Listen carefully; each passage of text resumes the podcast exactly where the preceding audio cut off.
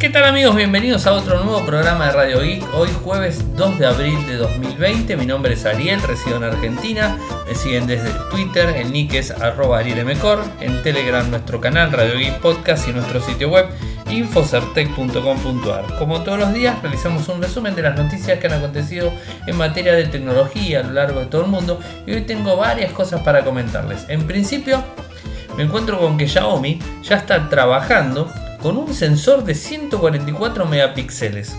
Sí, 144. A ver, hagamos un poco de historia.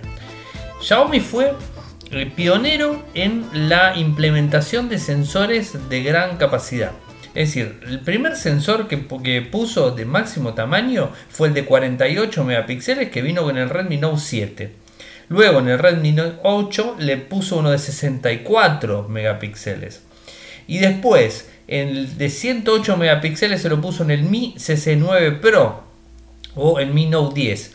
Así que, digamos, no, digamos, no estaríamos eh, errados si pensamos que el próximo, próximo sensor fuerte que se va a estar poniendo va a ser el de 144 megapíxeles en algún teléfono. Se habla de que podría llegar a ser el Mi CC10 Pro o el Mi 10S Pro. Se habla de esos dos dispositivos. No sabemos cuál exactamente, pero seguro que va a ser Xiaomi el que lo va a implementar. Y además hay que tener en cuenta algo, que trabaja directamente de, digamos, de mano a mano Xiaomi con Samsung en cuanto a lo que son los, los sensores eh, para cámaras. No solamente con los sensores, sino con las pantallas. Las pantallas que son AMOLED de Xiaomi son pantallas Samsung. O sea que bueno, no estaríamos errados pensando en que eh, Xiaomi va a ser el primero en implementar los grandes sensores con grandes capacidades en el mundo de los smartphones. Así que bueno, estaremos atentos y comentándoles. Esto está publicado en Infocertec. Y siendo con Xiaomi, les cuento que podría ser mañana, mañana 3 de abril,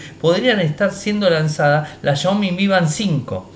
Esto es gracias a una filtración que se publicó en Weibo, una fuente Weibo obviamente, y habla de que el 3 de abril sería una conferencia que se transmita a las 2 pm hora local china y podrían estar anunciando una nueva Mi Band 5. La misma traería una pantalla color de 1.2 pulgadas NFC en unidades globales que permitirían pagos sin contacto, o sea, directamente bien con NFC directo.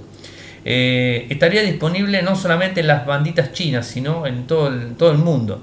La pantalla eh, de actualización y las funcionalidades expandidas de NFC no se sabe mucho en relación a todo esto, pero bueno, esperemos que el equipo, digamos, este, el gadget este de la Mi Band 5 podría llegar a costar a razón de euros 25 euros. Así que bueno, estaremos atentos y comentando ni bien tengamos información.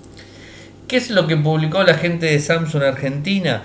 Publicó eh, en la comunidad de Samsung Members, o sea, los miembros de, Samsung, un espacio que está pensado para los usuarios de la marca y que de Samsung para que co-creen contenido e interactúen sobre productos, intereses, eventos, entre otros temas.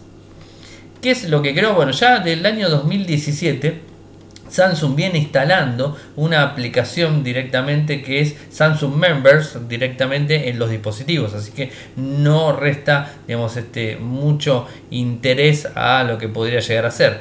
Esta, este nuevo proyecto o este nuevo, nuevo anuncio que han informado está dividido en categorías. Por un lado Mi Galaxy, por el otro lado Gaming, Tu Casa, Lifestyle, eh, Tu Voz, Galería Galaxy. Les cuento qué es lo que ha dicho la eh, responsable del proyecto eh, de marketing de manager de Samsung Argentina. Dijo lo siguiente, este lanzamiento está pensado para darle valor agregado a nuestros consumidores. La tecnología atraviesa muchos aspectos de nuestra vida y es importante saber cómo capitalizar al máximo lo que ello puede brindarnos en nuestro día a día. La aplicación Samsung Members permite potenciar la experiencia Samsung entre otros usuarios y sus productos. Además le da la posibilidad de disfrutar de descuentos exclusivos, promociones especiales, sorteos, invitación a eventos, contenidos como los tips and tricks. Eh, ahora además van a tener la posibilidad de conocer más sobre la innovación de Samsung, eh, puede hacer su vida más fácil. Pueden plantearse temas, chatear con expertos y participar en, de distintos eventos pensados para ellos. Es un espacio intuitivo que refleja el espíritu de su nombre en la comunidad. Bueno, esto es un poco lo que está haciendo Samsung Members. Recuerden que los usuarios de Samsung tienen la aplicación Samsung Members para poder este, ingresar, compartir y bueno, este, estar detrás de todo esto. ¿Qué sucede con YouTube? YouTube es una, o Google es una empresa que siempre está detrás de los grandes lanzamientos de otras empresas. ¿Y por qué digo esto? Quizás no, tan, es tan así, pero lo vemos de forma, digamos, este, eh, de forma clara cuando, por ejemplo, Facebook salieron con Google Plus, eh, cuando sacaron este, un sistema de chat salieron con Google Chat. Bueno, siempre salieron con una versión diferente. Ahora, diferente para tratar de competir con la versión original. ¿Qué es, ¿Con qué se quiere competir ahora la gente de Google? Y específicamente con el producto YouTube. Y YouTube quiere competir directo contra TikTok. TikTok, esta aplicación china que permite hacer esos videos tan graciosos y que dan vuelta al mundo y que después están compartidos en las redes sociales por lo general. Bueno, quiere compartir directamente con TikTok. Esto lo publica la gente de Information en donde habla de que la, este, eh, YouTube quiere hacer videos cortos. ¿Y cómo se llamaría la plataforma? Se llamaría Shorts. Este, bueno, cortos obviamente videos cortitos en donde Google lanzaría este servicio para enfrentar al rival directo que es TikTok. Y no se puede decir eh, que no lo haya intentado varias veces como le dije, o sea, Google Plus, este, YouTube Music, me había olvidado por, por, Spotify que quiere competir y no logra, digamos, este, sacar de algún lado. También la, la copia de las historias en, YouTube eh, para Instagram, o sea, siempre quiere copiarle alguna de las cosas. Y este, este YouTube eh, Shorts estaría lanzado a finales de año, pero una de las ventajas que tendría, que eso está muy bueno, es que podríamos utilizar la música de YouTube Music. Es decir, se podría utilizar la música directamente. Vieron que TikTok utiliza música, utiliza alguna que otra pregrabación. Bueno, en este caso podríamos estar utilizando los eh, audios de YouTube Music. Así que bueno, hasta el momento es lo que sabemos. Según lo que describe Information Stores, no estará disponible hasta final de año. Eh, tiempo suficiente para que el proyecto cambie notablemente y mejore, obviamente, y que trate de apuntar fuertemente.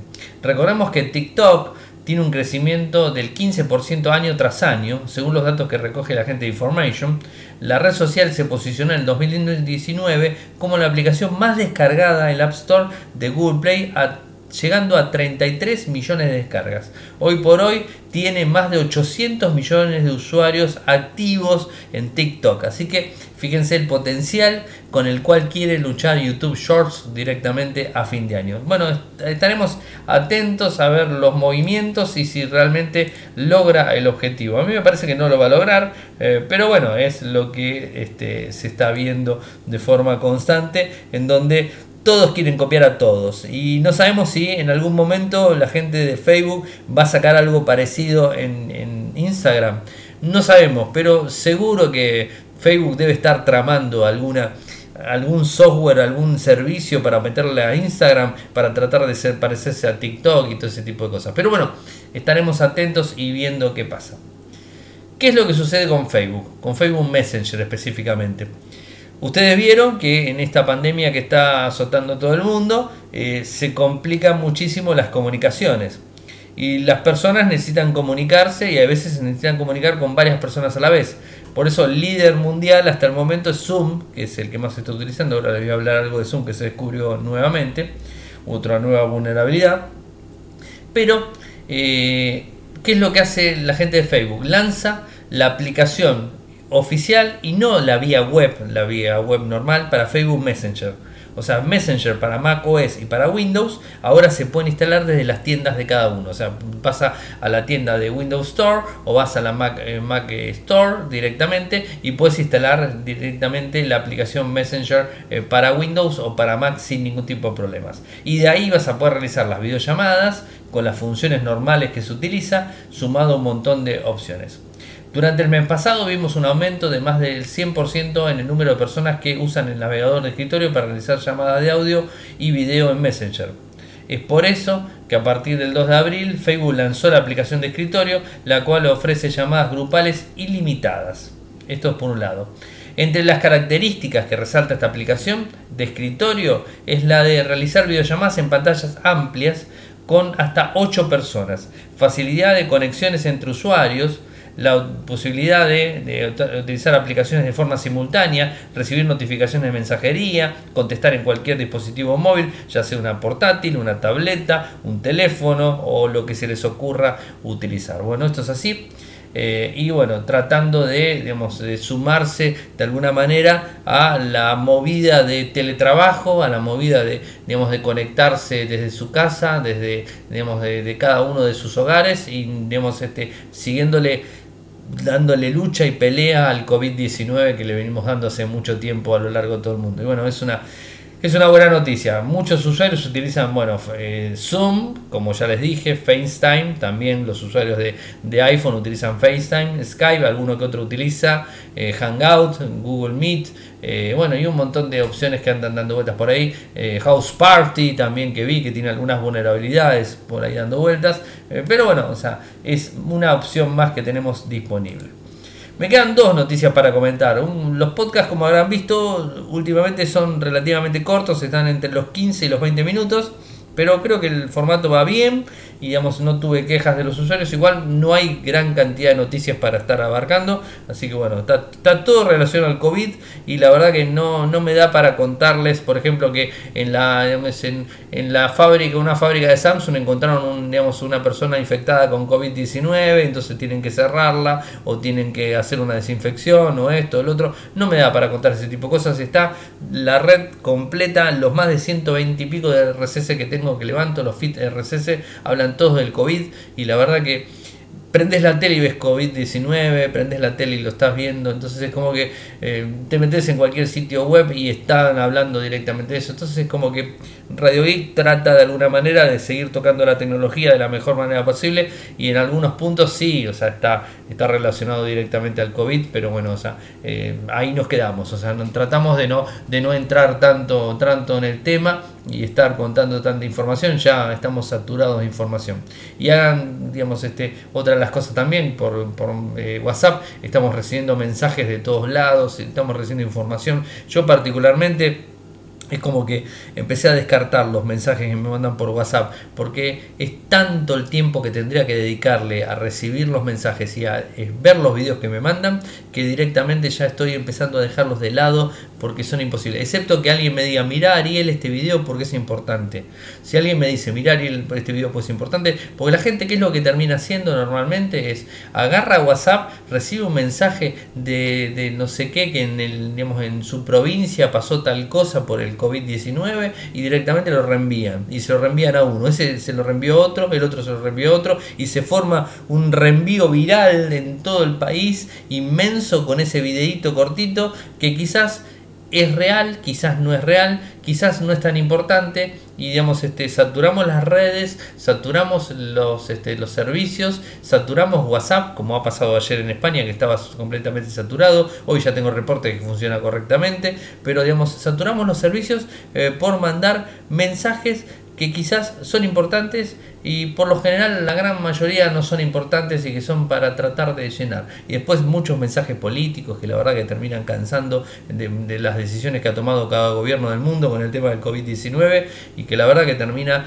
llenando la cabeza a uno digamos, de tanta información y tanta veces basura que uno dice no, basta, basta, hasta acá aguanto y trato de informarme. La, lo que se recomienda normalmente, que varias veces recibo comunicados y a veces en, en notas de opinión hablan es que nos informemos como debe ser todos los días, eh, pero con un determinado caudal y un determinada, una o sea, con, una marcada, un tiempo marcado en donde nos tenemos que informar. No sé, media hora a la mañana, media hora a la tarde. O sea, media hora a la mañana eh, con un ratito que estoy así después a la noche o tarde-noche. Eh, pero no estar todo el día conectado a los noticieros viendo lo que pasa, viendo lo que pasa. Porque la verdad que si no es el exceso de información y los medios tradicionales, los grandes medios, lo único que hacen es pasarte un tema y lo pasan y lo pasan y lo vuelven a pasar y lo vuelven a pasar. Cambios de medio y están hablando lo mismo, lo vuelven a pasar, lo vuelven a pasar.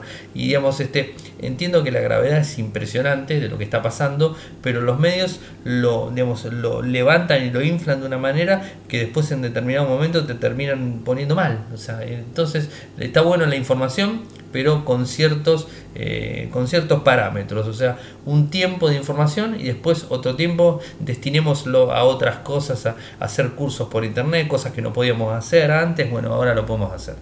Bueno, me quedan dos temas, como les había dicho, me fui con, con una cuestión que no tenía nada que ver con Radio Geek, pero quería decirlo, ¿no? Porque es tanta la información abrumadora que recibimos por WhatsApp eh, que la verdad termina saturándonos. Yo termino, como les dije, y, termino el tema, eh, digamos, este, dejo aparte todos los mensajes de, videos y todo eso, no miro ninguno y me encargo directamente a informarme lo, lo justo y necesario y a tratar de dedicarme a mi trabajo, que lo puedo hacer gracias a Dios desde casa y bueno, no tengo problemas.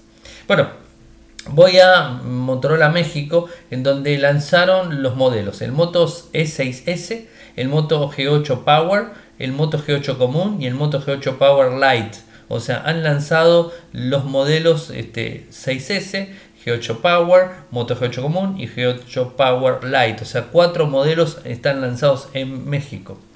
A ver, ¿Qué diferencias tienen cada uno? Son bastante similares los cuatro dispositivos. Es la misma línea, es Moto G8 todos. Así que bueno, este no, no vamos a encontrar. Ah, no, el Moto, el Moto E6S es diferente. O sea, es un equipo digamos, de 6.1 pulgadas Max Vision en la pantalla. Es más económico, obviamente. Está dentro de la gama de los media baja. O sea, con MediaTek seguramente el microprocesor. No lo tengo porque no lo dice tiene 32 GB de almacenamiento interno, se puede ampliar hasta 256, es resistente al agua, tiene doble sensor, un sensor de profundidad y un sensor común, tiene una cámara eh, frontal tipo selfie con tipo gota de agua, eh, así que bueno, interesante el equipo. Ahora les voy a decir los valores de cada uno, porque lo tengo en el final del, del mercado mexicano. El Power Light, este, el Moto G8 Power Light que lo habíamos visto y que no sabíamos bien, bueno, al final se descubrió, está directamente. Es un equipo similar al Power 8, o sea, al Moto G8 Power, y tiene una batería de 5000 mAh, exactamente igual al otro. Tiene varios sensores, tiene un sensor de cámara eh, principal de 16 megapíxeles con enfoque rápido, un sensor macro visión directamente que acerca el dispositivo hasta 4 o 5 veces más al lugar, un lente normal y un sensor de profundidad para retratos. Este es el que trae, o sea, trae tres lentes el Moto, el Moto G8 Power Lite, ¿no? Batería de 5000 mAh. Viene una pantalla de 6,5 pulgadas, 64 GB, 4 GB de almacenamiento, procesador 665, el clásico. Después tenemos el Moto G8 Power, procesador 665 Snapdragon también. Tiene una cámara principal de 16 megapíxeles, se repite un poco esto, 16 megapíxeles, cámara gran angular, eh, panorámica para poder tener. Eh, después tiene una cámara, cámara y una cámara eh, especial macro. Mm, y una, una cámara especial macro y ahí me quedo. Tiene una batería de 4000 mAh es una batería un poquito más chica que la otra, una pantalla 6.4 pulgadas, Full Vision, Max Vision HD+, 4 GB y 4 GB y 64 de almacenamiento interno. ¿Qué más? Se puede ampliar una mediante una micro SD. El Moto G8 Power, el más potente de todos, es un equipo con 5000 mAh nuevamente. Tiene el micro 665. Viene una cámara principal. A ver, acá hay diferencia. 16 megapíxeles. Este tiene una cámara de más, trae 4. 16 megapíxeles la principal, con un enfoque de 1.7. ¿Qué más? Una ultra gran angular de 8 megapíxeles, igual que la otra. Después tenemos una eh, a 118 grados, una de, una de zoom, o sea que tiene cámara con zoom de 8 megapíxeles, que captura los detalles de una manera mucho más fuerte, un zoom de 2, esto es así. Una cámara macro, o sea que también permite capturar la imagen hasta 5 veces más cerca, bueno, es normal. O sea, este trae 4 cámaras eh, así. Tiene una cámara eh, frontal quad pixel, eh, digamos especialmente para, selfies. La pantalla es una pantalla de 6.4 pulgadas, pero en este caso es Full HD+, es mejor que el otro. El otro era HD+, este es Full HD+. Con bocinas estéreo, o sea, parlantes estéreo que permite un sonido muy bueno, o sea, suena el, digamos, el parlantito que está en el adelante para poder escuchar y tiene un parlante en la parte de abajo, suenan los dos a la vez. Sistema Dolby, un muy buen sonido tiene. 665 el micro, como les dije, viene con 4 GB de RAM y 64 de almacenamiento interno, se puede ampliar mediante eh, una micro SD. Los dispositivos se encuentran en México a partir de estos días. El 6S se puede conseguir a 3.299 pesos mexicanos, viene en moral azul y turquesa. El Moto G8 Power Lite eh, se podrá conseguir a 3.999 pesos, que es conveniente antes que el otro. Eh, en, colores arrecife, azul arrecife y rojo scarlet. El Moto G8 común a 4.699 pesos, en color blanco perla y azul luminoso. El Moto G8 Power se podrá conseguir a 5.499 en color azul y gris disponible a través de los Moto Store principal, motorola.com.mx. O sea, ahí tienen el informe completo, está publicado en Infocertec, así que lo tienen ahí disponible. Y lo que me queda como última noticia del día y de la semana, lamentablemente han encontrado una nueva vulnerabilidad en Zoom. este es algo que, a ver, aclaro algo. El software más utilizado tiene un gran grave problema. Tiene dos graves problemas. El primero de ellos es que al ser muy utilizado va a haber muchos cibercriminales que lo van a querer romper. Lo van a querer romper para tratar de aprovecharse del mismo porque sabe que está siendo utilizado en la mayoría de las computadoras del mundo. Eso por un lado. Y segundo tema que no es un problema, sino es un beneficio, es que la, digamos, este, la comunidad de desarrolladores lo que trata y que intenta hacer es encontrarle vulnerabilidades para poder reportarlas y que esas se solucionen. En este caso puntual, la, digamos, la gente ha encontrado, los, este, los desarrolladores, los este, analistas, encontraron problemas y lo fueron reportando. En este caso, volvieron a encontrar un problema, para la aplicación en Windows, en donde es vulnerable a la UNSL Patch Injection, que permite al atacante recibir las credenciales de usuario de Windows de la víctima. Esto es así. Eh, el investigador de seguridad eh, Mode ha descubierto un fallo de seguridad en un cliente de Windows de Zoom. Este fallo se trata de un Patch Injection en donde esta vulnerabilidad consiste en la ejecución de una ruta a un archivo de una máquina remota o local que es interpretada y renderizada como si se tratase de cualquier URL de cliente. Sin embargo, esta URL, mm, digamos, eh, cualquiera, es una URL cualquiera y supone un riesgo para la seguridad de los usuarios. El problema de seguridad está en, digamos, en el usuario, cuando hace clic en el enlace, intenta abrir el mismo, el sistema comienza a trabajar el protocolo de compartición SMB, de compartición de archivos, para obtener el fichero o el archivo de servicio remoto.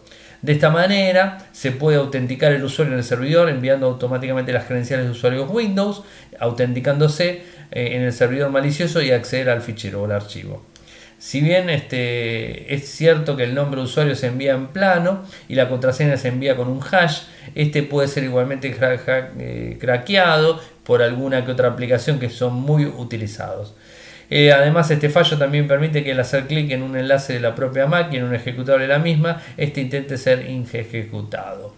Bueno, problemas, este, problemas más de Zoom dando vueltas, este, una nueva, una nueva razón para no usar Zoom, particularmente no utilizo Zoom, este, no me ha tocado trabajar con nadie de Zoom y directamente, eh, digamos, recomiendo, como les dije ayer, Hangout, que funciona mucho mejor. Hoy tienen Facebook Messenger, hasta 8 personas las pueden conectar sin ningún problema, en Windows, en Mac y funciona perfectamente. Si no tienen desde el teléfono celular para utilizar este, lo que es Instagram, se puede también conectar varias personas y si no también WhatsApp varias personas o Telegram también se puede utilizar o sea se pueden utilizar muchas eh, versiones y opciones este, disponibles tenemos en el mercado. Y Zoom está teniendo cada vez más y más problemas. No sé realmente qué es lo que pasó. A mí me suena como que es un software muy bueno, que tiene un montón de particularidades y beneficios, pero que está eh, realizado de una manera bastante precaria, por así decirlo, y que tiene muchos bugs dando vueltas, muchos, muchos agujeros de seguridad dando vueltas y que digamos, es peligroso para todo sentido para el usuario que lo utiliza. Particularmente no lo recomiendo, pero bueno, cada uno puede utilizar el software que quiera y si está trabajando o si está realizando un curso donde en una universidad determinada, en un colegio, están utilizando Zoom como aplicación para las conexiones, no queda otra que utilizarlo. Así que bueno, eso ha sido todo por el programa de hoy. Recuerden que si nos quieren apoyar lo pueden hacer de una manera muy fácil y con la donación de mensual de tan solo un dólar al mes.